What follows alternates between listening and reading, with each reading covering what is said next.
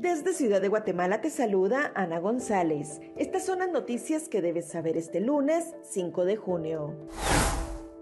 Ricardo Martinelli confirma su candidatura a la presidencia de Panamá pese a los procesos en su contra. En noticias nacionales, cuatro diputados buscan dejar el Congreso de la República para irse al Parlamento Centroamericano.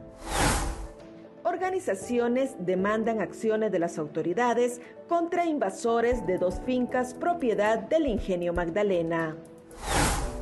El diputado Herbert Figueroa quiere cambiar su curul por la alcaldía de Uspantán Quiché.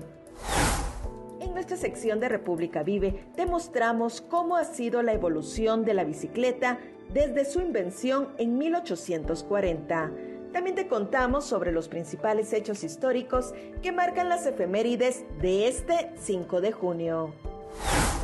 Eso es todo por hoy. Para mayor información ingresa a república.gt y mantente informado sobre las noticias del día.